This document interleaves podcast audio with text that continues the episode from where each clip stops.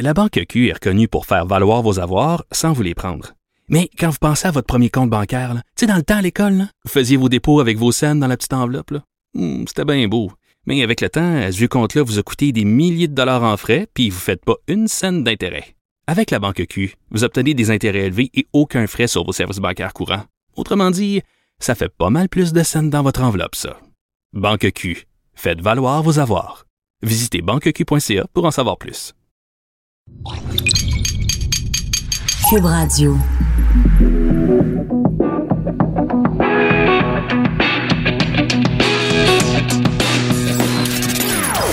Des opinions bien à elle. Sophie Durocher. Son franc-parler ne laisse personne indifférent. On n'est pas obligé d'être d'accord. Bonjour, c'est Sophie, très contente d'être avec vous. J'espère que vous êtes remis des émotions. Hier, pendant l'émission, on a beaucoup, beaucoup parlé de sexe. Puis quand je suis sortie de studio, il y a des collègues qui m'ont dit, ouais, Sophie, euh, c'était très sexe ton affaire aujourd'hui. Ben oui. Alors, si vous voulez réécouter l'émission d'hier où on a parlé de pénis et de femmes qui aiment jouir, vous pouvez aller sur le site de Cube Radio, qub.radio, et vous allez dans la section balado et vous pouvez réécouter non seulement mon émission d'hier, mais évidemment toutes les autres émissions de mes collègues. Et en plus, il y a tout plein de balados drôlement intéressantes. Alors, vous savez qu'à l'émission, moi, j'aime beaucoup euh, recevoir des gens qui ont du front tout le tour de la tête, des gens qui s'assument, des gens qui sont capables de discuter. Euh, et ça me fait un immense plaisir aujourd'hui de recevoir Guylaine Gay. Bonjour Guylaine. Bonjour, merci pour l'invitation Sophie, je suis vraiment ravie d'être là. Ben écoute, ça me fait plaisir parce que euh, tu euh, es quelqu'un qui assume ses prises de position. Euh, tu es quelqu'un qui, euh, en même temps, euh, ne fait pas euh, euh, de secret que, bon, tu as, deux enfants qui sont autistes. Tu as écrit il y a quelques années un très, très beau livre, justement, sur ta relation avec tes enfants. Euh, tu es une femme ronde. Dans le magazine Véro, tu écris régulièrement sur ce que c'est être une femme ronde, puis comment s'habiller quand on est une femme ronde. Et là, tu sors une BD, justement, sur une capitaine qui vient défendre les femmes rondes j'ai l'impression que tu arrives à faire passer toutes ces informations-là, tous ces combats-là, toutes ces causes-là, parce que tu es drôle et en plus, il y a toujours de la tendresse. Oui. Dans la façon de, dont tu défends les causes. T'es pas les deux baguettes en l'air en train de crier puis d'hurler. Tu le fais avec tendresse et humour. Absolument, ben c'est une, une très belle observation de mon travail. Euh, mon, mon mari m'a appris une phrase que j'aime beaucoup. Euh, il fait il fait tout avec amour et tendresse. Et ça, je le dis souvent quand je fais des statuts euh, sur Facebook un peu plus revendicateurs. Je finis toujours la phrase en disant avec amour et tendresse parce que euh, je, je trouve qu'on manque de tendresse euh, beaucoup envers nous-mêmes, envers les autres. Et puis moi, c'est un vecteur pour moi, euh, l'humour, parce que bon, je, suis humoriste de formation, mais je suis une tendre aussi. Moi, je suis une hypersensible. Euh, tout passe par le cœur pour moi, donc euh, c'est important pour moi de, de, de véhiculer ça puis d'être cohérente. Moi, je, suis cohérente. euh, euh, c'est quelque chose qui est important pour moi d'être que, que, que ce que je dis, ben ça ressemble à ce que je fais. Mais en même temps, des fois, je me souviens, par exemple, que ce soit sur Twitter ou sur Facebook, quand tu interpelles, par exemple, des politiciens ou quand tu interpelles des gens que tu trouves qu'on n'en fait pas assez pour les autistes, que les parents, que les aidants naturels, par exemple, que les gens sont laissés à eux-mêmes, des fois, tu pas le goût de, au lieu de, de laisser tomber, hein, en wait donc, euh, ça va prendre le bord, l'amour et la tendresse, je tape sur la table, je mets les poings sur les i, puis je me fâche. Moi, Guylaine Gay, fâchée en tabarnouche, grimpée dans les rideaux, ça doit exister Ça aussi. existe. euh, ça, ça, je, vous- euh, je- je- moi maintenant, je dirais, il y a, y peut-être la cinquantaine qui fait en sorte qu'il y a quelque chose de de- d'apaisant. Dans, Mm. Il y a un vécu, il y a des expériences derrière ça. Ça enlève pas la, la. Des fois, le, le, le c'est c'est dur des fois ce Mm. que ce qu'on vit comme parents d'en- d'enfants handicapés. Je trouve que la structure sociale est pas du tout adaptée à nos réalités. Donc, euh, mais je le fais en- avec amour et tendresse parce que je constate, euh, peut-être avec ces années d'expérience, que euh, l'amour et la tendresse, pour moi, a une plus grande portée qu'un point sur la table. Puis c'est pas comme ça pour tout le monde. Il y a des gens pour qui le point sur la table, ça marche. Ben moi, quand je le fais avec amour et tendresse, peut-être parce que les gens euh, m- m'associer à une certaine candeur. Je sais pas pourquoi. Le fait que je- peut-être je suis blonde, je suis ro- j'ai la peau rose. Euh, moi, c'est un véhicule qui, me- qui me sied, qui, qui me va bien. Puis euh, j'ai j'ai déjà essayé quand j'étais jeune. J'étais pas mal plus euh, impulsive que, Ouais. je, que je le suis maintenant. Euh, puis vraiment, ça marche pas avec moi. C'est pas quelque chose qui, qui me colle à la peau vraiment. Euh, cette Puis c'est important aussi de, de prendre la voix qui est la tienne. Absolument. De pas te, te- de pas emprunter le discours de quelqu'un d'autre si c'est ça qui, qui te va et qui marche avec toi. Alors je vais voir si je vais tester ton amour et ta tendresse. OK. Alors, je vais faire écouter un extrait du maire de Québec, Ouais. Régis Labaume. Mhm. Il y a un décret gouvernemental qui impose la limite de vitesse. Ça fait dix fois qu'on le dit, mais visiblement, ils sont autistes, là. Ah, Il- alors, il s'adressait donc aux gens de l'opposition, à ses adversaires politiques. Il les a traités d'autistes. Mhm. Toi, tu en as deux Mhm. autistes à la maison que tu aimes d'amour. Ben oui. Quand on entend un politicien, une figure d'autorité, une figure de pouvoir qui utilise ce mot-là comme une insulte, Mhm. comment on se sent? Comment tu t'es senti? Ben c'est sûr que dans le contexte, on comprend que le maire Labombe dit à l'opposition qu'ils sont pas vite vite, là. donc euh, c'est une, une insulte évidemment. Ce que je constate, euh, j'ai fait un statut là-dessus, euh, évidemment, j'en ai parlé. Euh, J'en envoie de l'amour au maire Labombe, mais ce que je constate, c'est il y a encore un grand euh, besoin de sensibilisation. Les gens ne savent pas ce que c'est que l'autisme. Les gens ne comprennent pas ce que c'est que cette condition neurodéveloppementale très mystérieuse, très compliquée, qui est différente chez chaque autiste en plus parce que le spectre est très vaste. Donc, euh, c'est sûr que quand un politicien qui a une tribune, qui devrait, euh, avec toute l'expérience qu'il a en plus, euh, savoir que le choix des mots est important, euh, ben c'est sûr que ça froisse, bien évidemment. Euh, J'en ai pas, euh, tu sais, j'ai pas fait une montée de lait ou Est-ce que ça t'a fait de la peine? euh, de la peine euh, pour les personnes autistes, oui, parce que euh, c'est pas des, il y y a pas tant de personnes autistes qui ont des tribunes qui peuvent expliquer eux-mêmes leurs conditions. Donc pour pour elles, oui, ça me fait de la peine parce que ça véhicule, à vrai dire, une ignorance. C'est- C'est c'est tout simplement ça. Donc, il faut continuer d'en parler, il faut continuer d'expliquer ce que c'est. Et moi, je, je, je les salue, les personnes autistes, parce que ces personnes-là, euh, il faut savoir que l'autisme, ça touche la compréhension, la sociabilisation et la communication. Ben, ce sont des personnes qui, dans la vie de tous les jours, doivent décoder hein, ce qui, pour nous, est facile et acquis. Ben, eux, c'est comme un autre langage. Donc, en plus d'avoir à nous comprendre, ben, il faut qu'ils qu'ils qui endurent nos niaiseries puis notre ignorance. Donc, euh, moi, je les salue. Puis vraiment, j'ai beaucoup de respect pour toutes les personnes autistes que je rencontre et j'en rencontre énormément. Et je parle d'autistes de tous les niveaux, des Asperger, des autistes non-verbaux, etc. J'ai beaucoup de respect parce que c'est des gens qui sont très courageux, qui sont très résilients et qui doivent apprendre à nous comprendre ce qui est pas de mince affaire. Oui. Et là, si tu invitais, je sais pas, mettons euh, Régis Labaume à souper chez toi euh, ce soir et qui voyait le quotidien de toi avec tes deux enfants euh, autistes, qu'est-ce qui, qu'est-ce que tes enfants, qu'est-ce que tes deux fils pourraient lui apprendre à Régis Labaume sur la réalité de ce que c'est être autiste? Ben, je pense que mon fils Léo, qui n'a pas de filtre, euh, lui dirait tout simplement que ça n'a pas d'allure de dire des affaires de même. Fait que déjà, Léo pourrait euh, euh, partir le bal en lui disant la vérité, parce que l- moi, les, les, les, les, les autistes que je connais le mieux, évidemment, ce sont mes enfants.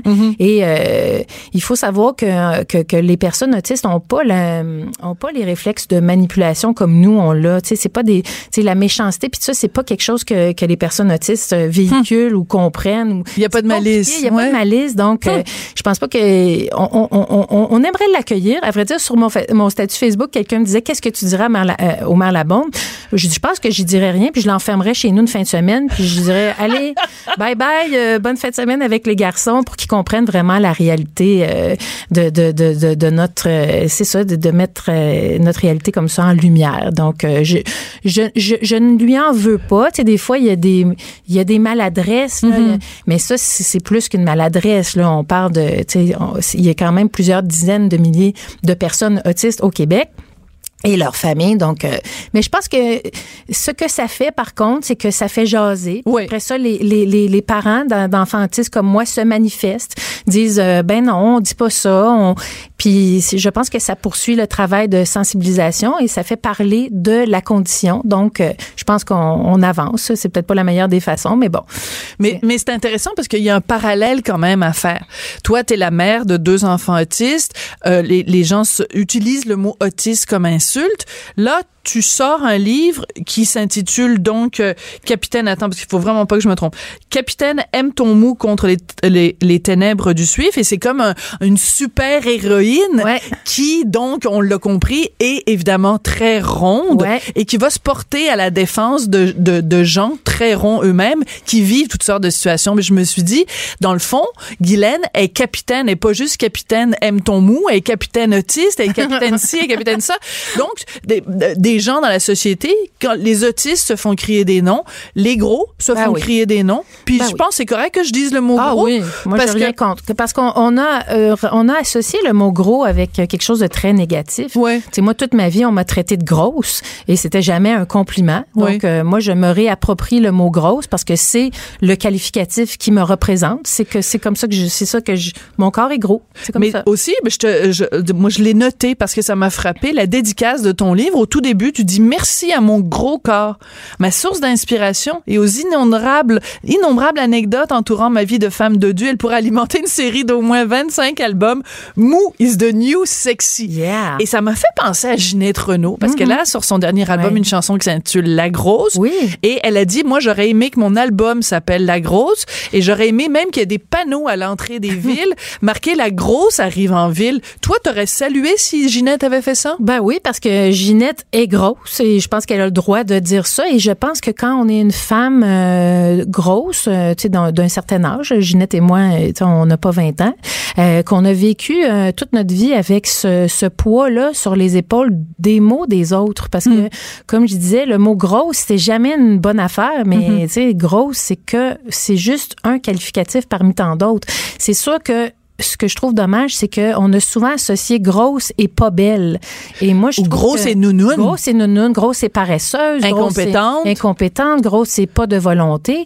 Et je pense pas que c'est ça. Il y a eu trop d'associations euh, faites à ce niveau-là. Moi, je suis une grosse. Je trouve que je suis une belle grosse. Je suis une belle grosse Je te le drôle. confirme. Merci. T'es une belle Et grosse drôle. Et, et j'ai j'ai euh, j'ai une chaleur humaine. Il y a quelque chose de moi qui est là depuis que je pense pas que c'est parce que je suis grosse, mais le fait que j'ai eu à- j'ai eu droit à toutes sortes de d'insultes et de commentaires dans ma vie, ben veut veut pas, veut, veut pas ça ça m'a rendue euh, plus forte aussi. Puis euh, j'ai beaucoup utilisé l'humour moi dans ma vie pour euh, que j'étais tellement vite sur mes patins que les autres euh, voulaient pas trop trop rire de moi parce que j'étais plus vite qu'eux autres. hein. Mais en même temps, dans le livre, donc, qui est une BD qui est vraiment drôle, c'est charmant, puis il y a plein, justement, d'amour et de tendresse. Dans la BD, il y a cette, cette capitaine qui intervient dans toutes sortes de situations, et on a l'impression que c'est un petit peu une vengeance aussi, de toutes sortes de situations euh, que toi, t'as vécues ou que d'autres personnes euh, grosses ont vécues. Et, euh, et par exemple, à un moment donné, il y a une dame, elle veut plus aller au restaurant parce qu'elle a toujours peur de rester coincée. Tu sais, quand il y a une banquette avec la table, là, moi, ouais. j'ai jamais pensé à ça. Mais tu sais, quand tu t'installes puis que tu as vraiment un corps volumineux, ben, tu risques de rester coincé. Donc, c'est, tu, tu nous alertes, en fait, sur toutes sortes de petites situations que nous, on prend pour acquis. Pas Ben, un problème. J'ai fait exactement la même chose avec l'autisme, avec mes Oui. garçons. Donc, euh, ce qui peut être anodin pour certains, des familles euh, euh, typiques, comme par exemple aller chez le dentiste, mais pour nous, ça devient très compliqué aller chez le dentiste avec Clovis parce Pourquoi? que ben il a peur, il peut pas avoir une intervention dans la bouche sans être endormi, ça prend une anesthésie, donc ça devient très compliqué.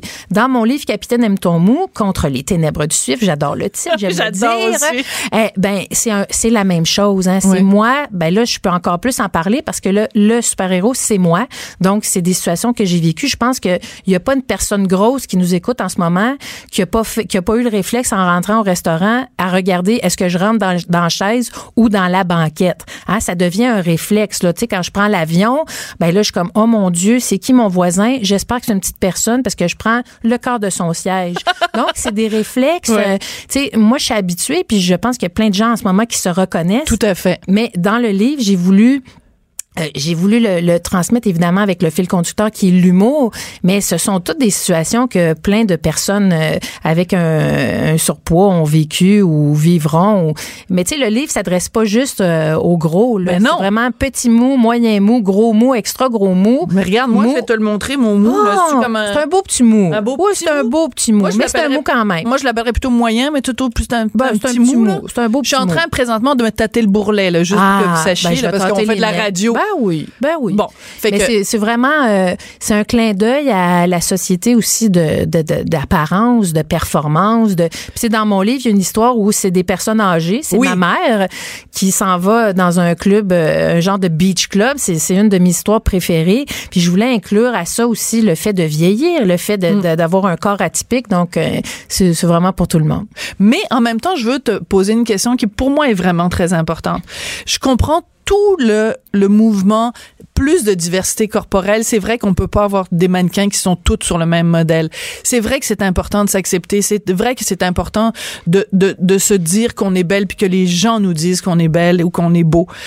Là où j'ai un tout petit peu de difficulté, c'est quand on, on, mélange ce message-là avec un message de santé. La semaine dernière, j'ai interviewé Richard Béliveau qui nous disait, Sophie, le plus gros risque pour la santé des femmes, c'est d'être en surpoids. Si vous n'avez pas un poids santé, vous, ça vient avec toute une série de problèmes. Est-ce qu'on peut dire ces choses-là, Guylaine, sans se faire traiter de grossophobe? Ben, c'est sûr qu'il y a plusieurs écoles de pensée. Moi, je, moi, je, tu je suis grosse euh, depuis la naissance. J'étais un gros bébé, j'étais un gros enfant, j'étais une grosse adolescente, je suis une grosse adulte et là, je suis une grosse euh, préménopausée, donc ça aide pas. Mais euh, Join the club, join the je suis club, euh, hein, c'est quelque Ouais. chose. Mais euh, Est-ce que t'es je- en santé? Moi, je suis en santé. Puis c'est drôle parce que j'ai fait une entrevue euh, quand j'étais au salon du livre de la péninsule acadienne avec un médecin qui s'appelle docteur Brouillard et on était tous les deux, on était en, en une entrevue conjointe. Donc, et lui était assis à côté de moi, un Mhm. mince monsieur, très euh, tu sais, sportif et tout, puis à côté. Et il a demandé aux gens qui de nous deux pensez-vous qui est le plus en santé? Et Ah. les gens évidemment pensaient que c'était lui. Puis il dit ben, je vais vous dire, j'ai eu des mes résultats sanguins, euh, j'ai eu des petits problèmes de cholestérol, de diabète, Wow. etc. Et moi, j'ai rien de ça. Donc, je- moi, je comprends, je comprends ce que tu dis, Sophie. C'est juste que je, je pense qu'il faut quand même, il y a quelque chose qu'on oublie des fois dans l'équation. Il y a aussi le métabolisme. Il Oui. y a des gens qui ont des métabolismes plus lents, dont je fais partie. Il y a des gens qui ont des métabolismes plus performants. Euh, moi, tu sais, à tous les matins, là, avant que je, à- vraiment avant que je vienne ici, moi, à tous les matins, je prends un smoothie avec du kale, avec du psyllium. Oui, oui, avec toi, t'es comme, euh, Ben oui, j'ai lu moi, ça à un moment donné, t'es comme une apôtre du quasi smoothie. vegan Ben macrobiotique oui, qu'avez-vous? là. Et c'est ça qui est fascinant, c'est que les gens, en me voyant, présument tout de suite que je ne suis pas en santé. Puis moi, Mais les statistiques disent quand même, Guylaine, Oui. c'est que il faut faire attention de pas envoyer le message aux gens en disant c'est correct, en way, en way Non, je soyez- dis pas ça. aimez, aimez vos bourrelets. OK, mais moi, je- alors moi, qu'en même pas- temps, les bourrelets, si c'est signe avant-coureur que tu risques d'avoir euh, des problèmes de diabète de type 2 ou des, un, un nombre beaucoup plus élevé, un pourcentage beaucoup plus élevé de cancer du sein, il faut le dire aux gens qu'il y a ces Mais risques-là. il faut le dire, mais moi, étant une personne grosse moi-même, j'ai fait beaucoup de recherches, j'ai Oui. lu beaucoup de choses. Et il y a quand même, il y a des études qui disent que le poids n'est pas nécessairement, le surpoids est pas nécessairement euh, un- une source de, de, de non-santé. Hein? Et OK, c'est- mais je te propose un débat en entre toi et Richard Béliveau. Parce Ah, que vous ben- dites vraiment là l'opposé l'un de Ben, l'autre. vrai dire, moi, je, je veux pas que les gens m'apposent le sticker euh, que je, tu sais, je fais l'apologie de l'o- l'obésité. Moi, c'est pas ça. Je Moi, pense pas que c'est ça que tu fais. Je suis pas un, je suis pas en train de dire euh, soyez tous gros, etc. Sauf que respecter la morphologie de chacun, c'est déjà un grand pas. Arrêter de mettre de la pression. Souvent, les gens qui n'ont pas de surpoids ont ce regard-là sur les gens qui ont un surpoids qui ajoute à l'espèce de marasme là, dans lequel nous, on vit là, du côté des gros. Donc, je pense qu'il faut faire aussi la paix euh, d'un camp à l'autre. Il y a beaucoup de gros qui font attention à leur santé. Moi, je, je fais du yoga. Je, Mhm. Puis il y a beaucoup de mecs qui mangent des cochonneries. Moi, là, je vois, je vois, j'habite euh, où, où j'habite, il y a un, pour ne pas le nommer, mais il y a un Kentucky pas loin de chez nous, et je vois souvent la même fille qui dîne là pas mal à tous les midis, qui est très mince. Et je me dis, cette fille-là, personne se dit en la voyant qu'elle n'est pas en santé. Mais moi, j'étais moins, je la vois rentrer au Kentucky. Puis toi, en plus, quand tu vas manger au restaurant, Ah ben là, les gens doivent être sûr. constamment en train de regarder. Puis quand tu fais ton épicerie, les gens doivent de regarder dans ton panier et dire ah ben on le sait bien. Exact. Elle a, elle a grosse Guylaine, elle doit Exact. bourrer la face de gâteau Exact. au chocolat. Ben, ça, alors que tu manges du kale. Ben tu sais, je mange pas que du kale. Là. Tu sais, je- des fois je mange, euh, je mange, euh, je mange euh, des mets chinois aussi. Là. Tu sais, je veux Ouais. pas euh, non plus. euh, je suis pas une sainte euh, de l'assiette non plus. Mais moi, je pense qu'il faut arriver à faire une paix. Tu sais, il y a- il y a- en ce moment, tu sais, c'est quand même un sujet qui est assez tendance. Euh, moi, je suis du clan des gros. Là. Moi, je, tu sais, j'ai j'ai perdu du poids, j'ai repris du poids, j'ai reperdu du poids. Tu sais, dans ma vie, je pense que toutes les gros, euh, toutes les grosses et tous les gros, euh, on a pas mal toutes perdu 2000 livres dans nos vies pour les reprendre aussi. Là, tu sais, c'est la réalité. Mais tu sais, je pense qu'il y a une paix à faire. Moi, je, moi, je- j'encourage les personnes comme moi qui ont, qui sont grosses à prendre soin de leur corps. Tu sais, moi, mon corps, c'est mon temple. Tu sais, ce matin, j'ai fait ma, ma cassette de de- d'exercice, puis j'ai bu mon smoothie, puis ça me fait du bien. Puis moi, j'encourage les bonnes habitudes alimentaires. Puis je pense que la base de la santé, c'est les bonnes habitudes alimentaires. Tu sais, après ça, la morphologie, le corps, il faut faire avec Puis aussi l'humour qu'on a. aussi. Et l'humour. Parce que si on est capable d'en rire, tu sais, moi j'aime mieux quelqu'un qui est gros, qui est bien dans sa peau et qui rit que quelqu'un qui est maigre, qui est euh, qui justement s'en va manger euh, bon du poulet frit et qui a zéro sens de l'humour. Ben, je pense que euh, je- moi, je suis heureuse. J'ai hérité de tout ça. La beauté, l'humour, la chaleur humaine. Écoute, je suis un jackpot de bonheur. Le talent, puis en plus tu vas en vendre des milliers d'exemplaires de ton livre, tu vas être riche en plus. Ah. La BD s'intitule Capitaine aime ton mou contre les ténèbres du suif. Moi aussi, j'adore. Tiens, tu devrais en envoyer une copie à Omer Labaume. Ah, ben oui, avec plaisir. Puis je l'invite chez nous. Ah, avec plaisir. Ben, J'ai hâte de voir ce que tu vas lui faire préparer à souper. Guylaine Gay, c'est un plaisir de te parler. Merci, merci beaucoup à tout le monde. Salutations. T'es gentil. Vous écoutez Cube Radio. Chroniqueuse et blogueuse au Journal de Montréal. Sophie Durocher. On n'est pas obligé d'être d'accord. Si vous vous intéressez au dossier de l'immigration, on peut dire que ça a été quand même une grosse euh, semaine au niveau fédéral. Ottawa veut 40 000 immigrants de plus en 2021, donc on porterait le nombre d'immigrants à 350 000 en 2021. Et également, cette semaine, Ottawa veut porter à 10 000 le nombre d'expulsions d'étrangers. Est-ce que ça marche bien, la politique d'immigration, politique de réfugiés au Canada? Est-ce que ça se passe bien? Est-ce que Justin Trudeau fait une belle job? Est-ce que c'est fait selon les normes? Est-ce que c'est un succès? On en parle avec Pierre Paulus, qui est ministre du cabinet fantôme de la sécurité publique, des services frontaliers et de la protection civile pour le Parti conservateur du Canada. Bonjour, Monsieur Paulus. Bonjour, Mme Durocher, content de vous parler. Alors, euh, que j'ai comme trois questions pour vous en une. Ouais. Coudon, ça va-tu bien? Les immigrants, les réfugiés, les expulsions? euh, Dans le, cas de, dans le cas de Justin Trudeau, poser la question, c'est y répondre. Écoutez, euh, pour être très honnête, actuellement, non. Il n'y a rien qui fonctionne dans le sens du monde. Là. J'ai encore de poser des questions ce, ce matin à la Chambre des communes sur Mhm. des- la situation des, des, des- des budgets des, des agents des services frontaliers pour gérer la frontière. Parce que d'un côté, on a un gouvernement qui nous annonce des... Premièrement, qui n'arrête pas de blâmer l'ancien gouvernement Harper en disant qu'on avait coupé, on avait coupé. Mais de l'autre côté, je leur ai répondu ce matin, c'est parce que quand on contrôle une situation, on n'a pas besoin de réinvestir des centaines de millions. Parce que là, vous, tout ce que vous nous dites, c'est vous réinvestissez de l'argent. On apprend ce matin de la part du, président du syndicat des, agents des services frontaliers qui n'ont pas vu une scène. À leur niveau, les gars sur le terrain, les filles sur le terrain, il n'y a rien qui est arrivé à leur niveau. Donc, des centaines de millions qui vont, on ne sait pas où. Donc, c'est un ensemble de choses comme ça qui se passent un peu partout. C'était incroyable. Mais en même temps, quand je regarde les nouvelles qui sont sorties cette semaine, selon moi, celle qui est la plus euh, intrigante, c'est quand on regarde justement le nombre d'expulsions euh, que euh, Ottawa veut, veut faire. Ils veulent porter donc à 10 000 le nombre d'expulsions d'étrangers. En tout cas, c'est des chiffres qui ont été obtenus par euh, la CBC. Puis là, on se dit, ben, Justin Trudeau, il a fait son fameux tweet où il disait, ben, venez-vous-en tous, tous les damnés de la terre, tous les gens qui ont des problèmes, venez-vous-en chez nous. Puis là, il y a plein de gens qui ont fait des demandes d'asile, puis leurs demandes d'asile sont refusées parce qu'ils ne correspondent pas aux critères. Il va falloir en expulser 10 000. Mais comment ça va se passer, M. Paulus, quand il va falloir les expulser, ces gens-là? Le Canada va être la honte euh, à travers le monde, non? Ben, ça, c'est l'effet corollaire, justement, de la, belle gaffe de M. Trudeau, d'arriver puis de vouloir jouer euh, au, smart, comme on dit en bon français, d'arriver avec son tweet en janvier 2017, là, puis qui dit venez-vous-en tout le monde. Euh, on a dit oui, mais il y a des limites. Puis là, on a vu ce que ça a donné. Puis depuis ce temps-là, les, les, les illégaux ont toujours, sont toujours rentrés. On en parle un peu moins dans les médias dernièrement, mais il reste qu'en 2018, on a plus d'illégaux qui sont rentrés que 2017. Donc, euh, puis là, ben, maintenant, c'est ça. Là, on est à l'étape des expulsions parce que ces gens-là, euh, il y en a parmi eux qui méritent l'asile, tant mieux pour eux.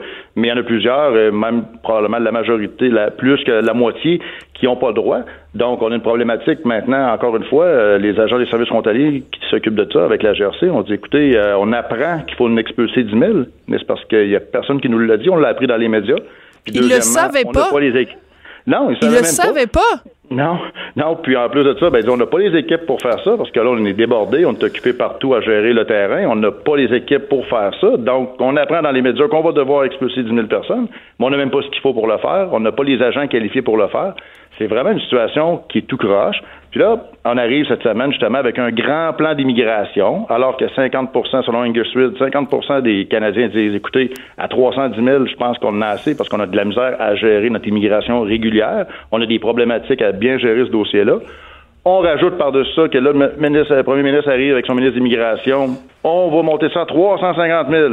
Mais on n'est même pas capable de gérer ce qu'on a déjà. Puis on a une problématique d'irréguliers, de, de, d'illégaux qu'on doit gérer, qui sont ici, plus ceux qu'on doit déporter, qu'on n'a même pas les équipes pour le faire. Donc, l'ensemble de ce qui touche à l'immigration, malheureusement, pour les gens qui veulent immigrer, de façon normale. Pour ceux qui sont déjà dans le système, qui ont un problème avec l'immigration, parce que souvent on leur demande des, papiers qu'ils ont, mhm. perdus, puis là, il y a, bon, tout ça est problématique, mais M. Trudeau veut toujours paraître bien. Là, il arrive, il dit on va amener 350 000 nouvelles personnes au Canada, puis ils ont même lancé une campagne publicitaire à travers le Canada, je sais pas si ça joue au Québec, là, pour dire comment c'est beau, comment c'est fin le Canada. Mais euh, vous, vous êtes un politicien de l'opposition. C'est donc normal. On s'attend pas nécessairement à autre chose que vous critiquiez évidemment la façon dont ça se passe au gouvernement. Par contre, de façon plus générale, hier à l'émission de Mario Dumont, il y avait une entrevue avec l'avocat euh, spécialisé en immigration, Stéphane Enfield, et il racontait à quel point dans son cabinet, il recevait souvent des gens qui étaient des demandeurs d'asile et qui, qui tombaient complètement des nus parce que on leur avait fait croire que ben arrives au Canada, tu prends le chemin Roxham euh, et ah. euh, automatiquement tu vas devenir canadien, automatiquement tu vas pouvoir rester ici et que les gens étaient complètement effondrés de savoir que ben non, il faut il y a des critères pour devenir euh, réfugié et que les critères c'est pas ben j'ai je l'ai discuté à joindre les deux bouts dans mon pays d'origine, c'est pas comme ça que ça marche. Donc il y a vraiment une job d'information qui n'a pas été faite. C'est exactement ça et c'est exactement pourquoi que Justin Trudeau, comme premier ministre du Canada, a vraiment été, euh, comment je dirais ça, inconscient ou c'est vraiment une, façon de faire qui est inadmissible de la part d'un premier ministre. Puis là, maintenant, la correction de ça, ils sont toujours sur le bout des lèvres. Là, ils vont nous mentionner qu'ils ont envoyé des ministres aux États-Unis pour aller parler dans les communautés. Mm-hmm. jamais, il n'a jamais pris la peine de ramener un message très fort. Il n'a jamais pris la peine vraiment de dire je vais prendre les, les, les, ondes publiques, je vais faire de la publicité aux États-Unis, je sais pas. Il n'y a jamais rien fait de fort pour dire, écoutez, là, j'ai fait une erreur, c'est pas comme ça que ça fonctionne. Si vous venez au Canada, faites les procédures normales.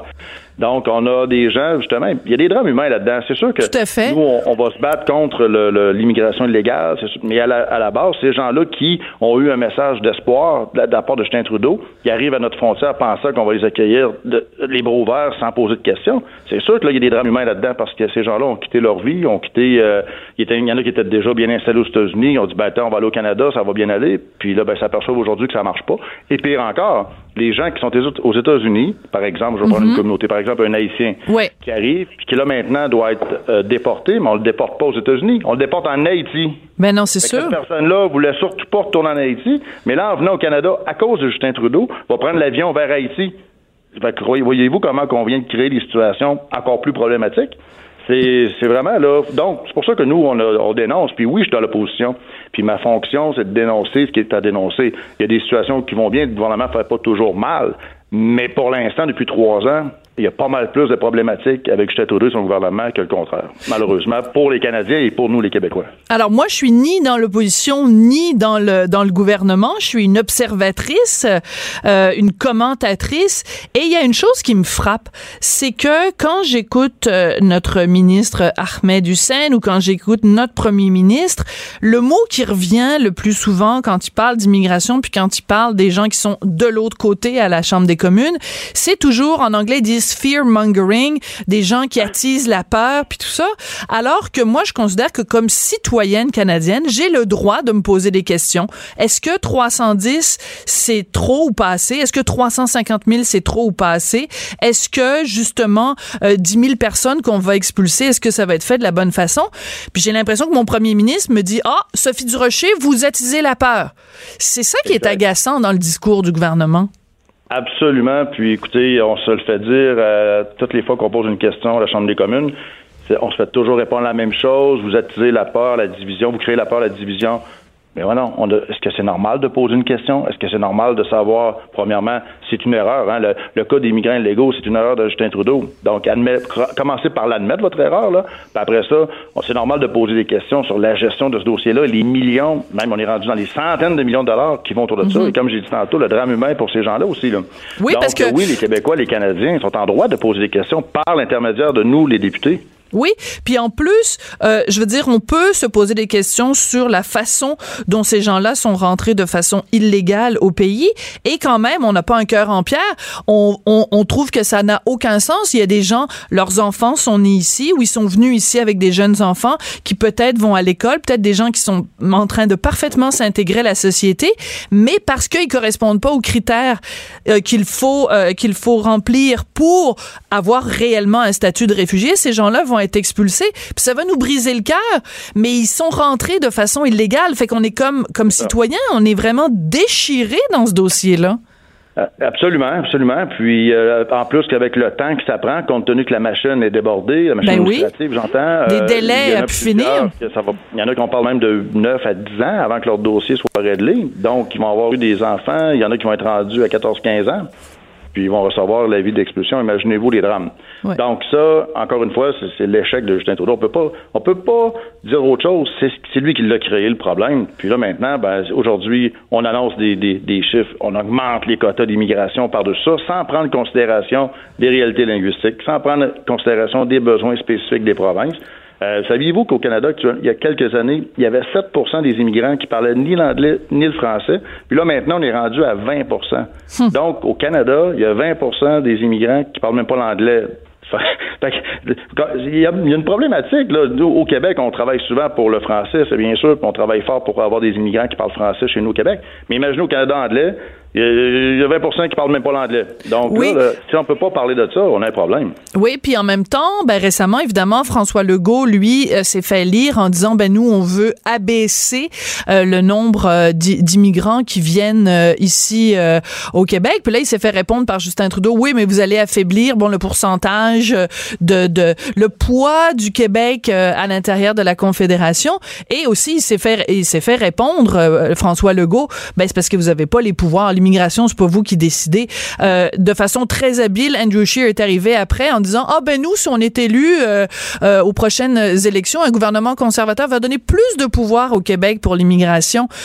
c'est pas un peu du clientélisme, c'est pas un peu de l'électoralisme de ben, faire non, ça? Non, pas du tout, parce que de, de façon globale, le Parti conservateur, on n'a pas encore déposé notre plateforme électorale pour l'immigration, mais ce que je peux vous dire, c'est que nous, notre approche ressemble un peu à ce que la, la CAQ propose, c'est d'avoir de pas faire des cibles à la hausse sans avoir une bonne gestion. Le mhm. problème, c'est que c'est pas ordonné. Donc, nous, on va voir à établir des cibles, des façons de faire qui vont être ordonnées, qui vont faire en sorte qu'on va bien intégrer les immigrants qui s'en viennent ici, qui vont pouvoir être une force de travail importante pour l'économie. C'est, tandis que là, M. Trudeau fait ça de n'importe comment. Je veux dire, d'amener des gens ici sans avoir vraiment de, de, de considération pour la langue, pour le, le milieu de travail, pour le milieu de vie. C'est ça qui est le problème avec Justin Trudeau. Mais non, on n'est pas un clientéliste. On est, je pense que le, M. Legault voit les choses un peu de la même façon, mais nous, on le voit plus globalement pour le Canada.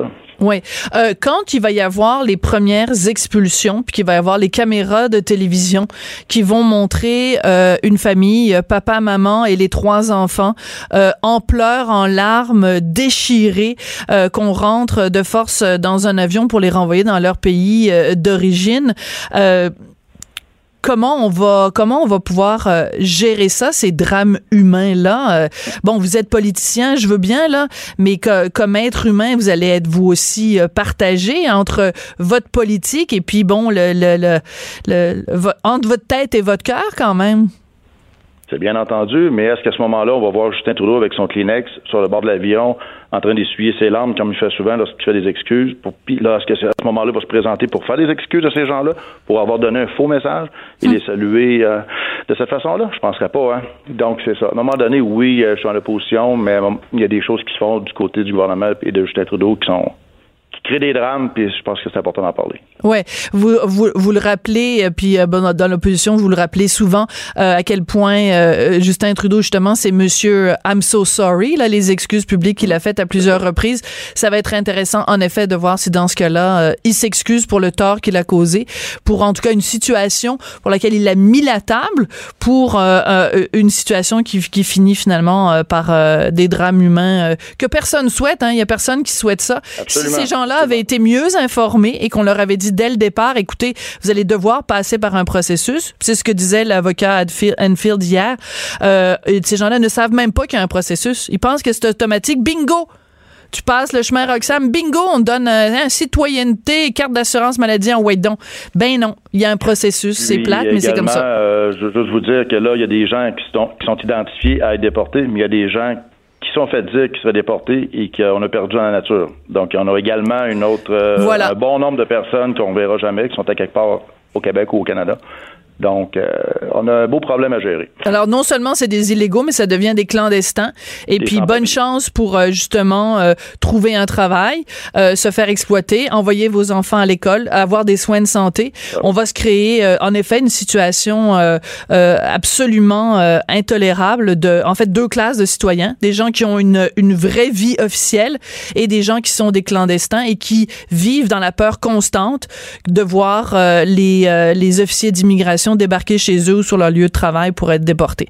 Euh, Un ça, ça- héritage, un héritage signé Justin Trudeau. ah ben ça c'est vous qui le dites. Merci beaucoup Pierre Paulus, ça a été un plaisir euh, de vous parler Pierre Paulus donc qui est ministre du cabinet fantôme. Puis c'est pas juste parce que c'est la semaine de l'Halloween là, c'est vraiment parce qu'on appelle ça comme ça. c'est que dans le rôle de l'opposition, c'est lui qui s'occupe de ces questions donc euh, d'immigration et de services frontaliers. Cette dernière chronique fait jaser? Écoutez pourquoi. De 14 à 15. On n'est pas obligé d'être d'accord. Cube Radio.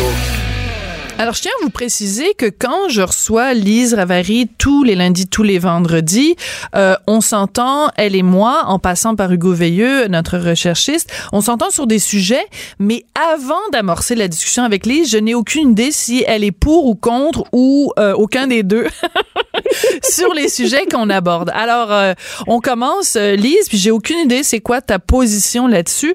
Euh, les vedettes, les gens très connus qui euh, dans leur célébrité leurs enfants. Alors, je vous explique euh, le nouveau magazine Véro, qui est un magazine qui est extrêmement bien fait, un très beau magazine. Euh, donc, Véronique Cloutier, on la voit, c'est le numéro spécial de Noël, avec ses trois enfants. Puis c'est pas la première fois que les enfants de Véro sont à la une de son magazine.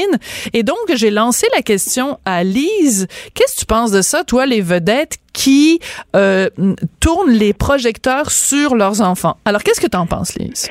Bon, alors je je ferai pas le, le- je, je pas hypocrite parce qu'à l'époque où je dirigeais des magazines, il n'y a rien que j'aimais plus que de montrer, euh, surtout dans le numéro de Noël, euh, une belle famille, une vraie famille. Euh, c'était très vendeur, puis tout le monde aimait ça parce que c'était beau et chaleureux. Donc, je ne suis pas hypocrite. Par contre. Bon. non, ouais, non, mais tu sais, faut être, faut être transparent de nos jours, hein? Oui, oui, puis c'est important de dire qu'on on s'en prend pas à Véro. C'est Ah, ben, juste le tout. Ah, non, phénomène de non, façon générale. Non, non, non. Euh, Véro et euh, Louis sont des adultes, euh, majeurs vaccinés. euh, ils savent exactement quoi faire et loin de moi, loin de moi l'idée de, de porter le moindre jugement. Tu sais, le magazine espagnol Hola, Oui, ben, hein, qui, est, qui est la bible des magazines à potins dans le monde. C'est le plus prestigieux, le plus beau, le plus tout ce que tu voudras. absolument. Et moi, j'ai eu le- la chance de lancer la version canadienne anglaise de ce magazine-là. Et euh, ma fille est allée travailler dans leur bureau à Madrid. Hmm? Et euh, une de ses tâches, c'était de s'assurer qu'on qu'on pixelise, qu'on qu'on cache toujours les visages des enfants sur les photos. À moins d'avoir la permission Ah, d'accord. C'est ça, parce que je pense, Parce par exemple. En Europe, ça poursuit en veux-tu, en v'là. Ils veulent pas que leurs enfants soient vus. Ils ont trop peur au kidnapping. Voilà. Mais c'est intéressant parce que tu vois, je, je regarde par exemple euh, la famille royale. C'est comme quasiment une famille. Leur business, c'est ça. C'est de faire des enfants, puis d'exhiber leurs enfants, puis de montrer leurs enfants. C'est une, vaste opération de marketing pour la maternité et la paternité. Regarde, Meghan Markle, donc, euh, comment ça a été? Écoute, on attendait juste ça qu'elle tombe finalement enceinte. Ah, finalement, trois mois plus tard. Écoute, alors, alors, on a l'impression qu'il y a des endroits où on protège justement l'identité des enfants et il y a d'autres euh, d'autres vedettes, d'autres catégories de vedettes où carrément ils sont là pour faire des enfants puis les enfants sont là pour être vus et admirés. Ben oui, parce que c'est le c'est leur business, t'as raison. Tu sais, leur business, c'est la descendance. Et euh, ces enfants-là, pour la plupart, seront appelés euh, plus tard à jouer des rôles officiels que ça soit euh, euh, baptiser des bateaux ou euh, ouvrir des infirmeries, couper des ou même devenir non mais comme le petit prince Georges un jour sera roi, ben ils vont toute leur vie être sous l'œil des C'est sûr. parce qu'ils ont un rôle officiel plus ou moins important, évidemment, dépendant où ils sont dans la dans la, la, lignée là, des, des héritiers. Mais ils, ils ont une job à faire, même quand ils sont petits. Mais les enfants de, de, de, vedettes euh, plus ou moins intéressantes, puis au Québec, c'est un peu différent parce qu'on est on est comme une grosse famille. Tu comprends? On, euh, c'est pas la même chose. Je trouve qu'ici, on, on aime nos vedettes. On aime nos hein? vedettes, puis il y a pas. On aime nos vedettes. Oui, puis nos vedettes nous aiment. Ben tout à fait. Et moi, je pense dans le cas, par exemple, de, de Véro et ses enfants, parce que là, il y a aussi une télé-réalité, les Morissettes, euh, où on suit les enfants dans leurs cours de, de hockey, on les suit à Disney, etc., etc. Donc, je suis sûre que dans ce cas-là, on a demandé aux enfants, puis il n'y a pas un seul des trois enfants, s'ils n'avaient pas voulu, s'ils n'avaient pas accepté, bien sûr qu'ils se retrouveraient là-dedans. moi, ce qui, ce qui, la question que je me pose c'est est-ce que euh, ces enfants en général, pas juste les enfants de Véro et Louis, les enfants en général, quand tu es un enfant de vedette, est-ce que tu euh, es conscient que bon, il y a du bon qui vient avec. Il y a plein de gens qui vont dire ah, oh, est donc cute, est donc fin, est donc bon, est donc talentueux. Est-ce qu'ils sont prêts les enfants à prendre aussi ce qui vient avec? Des tapons cachés derrière leur euh, leur ordinateur dans un sous-sol, des gens pas dedans qui mangent des sacs de chips à longueur de jour et qui vont dire coudon euh, un tel euh, est, pas beau, un tel est pas talentueux. ça vient avec. Est-ce que un enfant qui a 7 ans, 9 ans, 10 ans, 11 ans est psychologiquement prêt à prendre le négatif avec le positif? Évidemment, ça dépend de l'enfant, ça dépend comment ses parents l'ont préparé.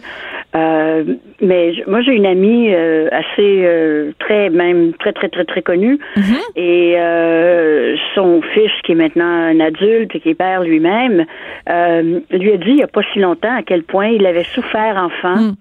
d'être vu et commenté et d'avoir finalement à partager le, toute la visibilité de sa mère et hmm. qu'il aurait préféré ne pas avoir eu à vivre ça. Hmm. Et, et euh, moi, je suis pas une vedette, là, mais il y, a des gens qui me reconnaissent des fois, puis mes filles, quand étaient plus jeunes aussi. Puis Elles pas ça. de votre côté, vous devez avoir des exemples. Ben il y a des fois où ils ont trouvé ça lourd. Mais, mais ben, moi, je, je, je, on faisait pas des reportages photos chez nous, là. Oui. mais encore là, tu sais, à chacun son, à, chacun son, son, petit calvaire, dans le sens où... Euh, euh, quand tu t'es, célèbre parce que tu as, fait des choses extraordinaires dans la vie et que tes enfants, c'est clair que ça va quand même, ça va intéresser les gens euh, en général. Ben, je veux dire, je m'excuse, mais il y a des sorts pires que ça dans la vie. Ah ben non, c'est sûr. Mais en même temps, je me dis aussi, euh, c'est le fun tant que c'est le fun. C'est-à-dire que le jour où, par exemple, puis encore une fois, je, je m'éloigne du cas euh, Véro parce qu'il y a, par exemple, Vanessa Pilon cette semaine, on apprenait que bon, elle vient d'avoir un enfant avec euh, avec Alex Nevsky et pour l'instant, elle euh, ne veut pas montrer le visage de son enfant et elle dit, ben écoutez, on est dans une petite bulle pour l'instant, puis bon, on est très bien comme ça. Alors, il y a des, il y a deux façons de, de voir les choses. Mais moi, je me dis, le jour où ton père ou ta mère euh, est impliqué dans une très très très grosse controverse parce que je suis n'importe quoi, t'as pas payé tes impôts ou peu importe, t'as fait un cas de rage au volant, ben quand tout le monde a vu ta face, puis que tout le monde sait que t'es le fils de puis la fille de, ça devient plus difficile à gérer. Ça, Ben c'est, oui. pas nécessairement dirigé contre toi, c'est pas nécessairement les gens qui disent ah t'es, euh, euh, je, je t'aime pas la face ou quoi que ce soit. C'est que tu dois payer le prix de ben je suis le fils de ou la fille de, et ça c'est pas facile à gérer. Qu'on ait été exposé, qu'on ait été photographié ou pas là. C'est absolument vrai, mais ça peut aussi être très avantageux. Explique. Ah, t'es le fils d'un- d'une telle ou la fille d'un tel. Ah, ben oui, on a une belle table pour toi au restaurant. Oui. Ah oui, il y a des billets qui restent pour le spectacle. Ouais. Ah, on ne donnera pas de contravention. Ah ça moi j'avoue que ça a jamais marché moi. ben, moi, ça m'est arrivé une fois, j'ai rien demandé, là. ouais. J'ai rien, rien, rien demandé, mais ça tombait que ce matin-là, j'avais fait une intervention à la radio où je défendais les policiers. Je disais que on leur tapait sur la tête un peu trop fort, les policiers, que c'est des gens euh, Ouais. dont on a, on a besoin en société, Ben, qu'on devrait les remercier. Et je me suis fait prendre pour un excès de vitesse euh, sur Saint-Urbain. Et quand les Je suis pas sûre que tu devrais raconter ça en ondes, Lise. Hein? Je suis pas sûre que tu devrais raconter ça en ondes parce qu'à Ben ce oui, je l'ai déjà raconté. OK. Et quand ils, quand ils m'ont vu, écoute, là, là, ils m'aimaient dessus. Écoute, alors je vais te raconter. ils m'ont chicané. Je me suis chicané. chicané, par exemple. Je me suis fait chicaner pas mal fort. Mais c'est vrai qu'ils ont comme oublié de, je pense, de me donner mon ticket. Je me semble qu'il semble que je les ai vus l'écrire, là, mais ils me l'ont pas donné. Mais euh, ah oui, c'est ça. Mais euh, alors euh, ça veut dire que à partir de maintenant pour le restant de tes jours, tu ne vas écrire que des choses positives sur les policiers, les pompiers, les infirmières parce Les que si t'arrives à médecins. l'hôpital, les, les médecins. Les médecins. Ben oui. Alors, on salue, on salue euh, le courage euh, des euh, des vedettes qui euh, euh, choisissent de, avec l'accord de leurs enfants, bien sûr, de les de les exposer sur la place publique. On garde quand même une petite inquiétude. On espère qu'ils vont être assez solides pour prendre parfois le, le- les, les critiques ou les coups durs qui peuvent venir avec. Mais du moment que c'est consentant, pourquoi pourquoi Ben, c'est s'en ça. priver? Je pense que la, la question, à partir d'un certain âge quand même, là, à partir de au moins 7-8 ans, euh, si l'enfant dit je ne veux plus, je pense que l'important, là, c'est non négociable, c'est qu'on arrête tout de suite. Puis ça fait des maudites belles photos. Puis ça fait vendre des magazines. Oui, parce que tu te fais faire tes photos par des professionnels. Ben là. Écoute, tiens, oui, je sais. C'est le fun. Alors, Lise, euh, merci beaucoup. Passe une excellente fin de semaine. N'oublie pas qu'il faut changer l'heure. Puis on se retrouve lundi, puis ça va être un vrai 14 heures. Là. Une heure de plus pour dormir. Yes! Tout le monde a droit à son opinion. Elle requestionne, elle analyse, elle propose des solutions. De 14 à 15. Sophie Durocher. On n'est pas obligé d'être d'accord. Quand je lis les journaux, des fois, ma réaction, c'est de dire, mais à quoi ils ont pensé? Mais à quoi ils ont pensé? Des fois, j'ai envie de distribuer des prix Nobel de, du manque d'intelligence. Tu sais, le gars qui asperge d'autres personnes d'alcool puis qu'après les allume. Prix Nobel d'intelligence. Un autre cas en Chine, je sais pas si vous avez vu passer ces images, c'est assez sidérant. Euh, une passagère dans un autobus en Chine a été très fâchée parce que le chauffeur d'autobus ne s'était pas arrêté à son arrêt, fait qu'elle commence à s'engueuler avec le chauffeur d'autobus, elle le gifle. Le chauffeur d'autobus euh, perd le contrôle de l'autobus. L'autobus tombe en bas d'un pont. Les 15 passagers sont morts. Juste parce que la petite dame l'autobus ne s'était pas arrêté à son arrêt. Prix Nobel d'intelligence. C'est désespérant parfois. Parfois, on lit les journaux, puis il y a des belles histoires, puis on se dit, mon Dieu, l'être humain est capable du meilleur. Et parfois, on lit les journaux et on se dit, mon Dieu, l'être humain est vraiment capable du pire. C'était la semaine à On n'est pas obligé d'être d'accord. Je tiens à remercier Joanie Henry à la mise en onde, Hugo Veilleux qui a fait un travail monumental de recherche cette semaine. Puis il y a Mario Dumont et Vincent Dessureau qui sont avec vous jusqu'à 17h. Passez une excellente fin de semaine. On se lundi. Et oubliez pas, quand vous êtes en discussion, en souper avec vos amis puis votre famille, c'est pas grave débattre, c'est pas grave se chicaner. On n'est pas obligé d'être d'accord. Cube Radio.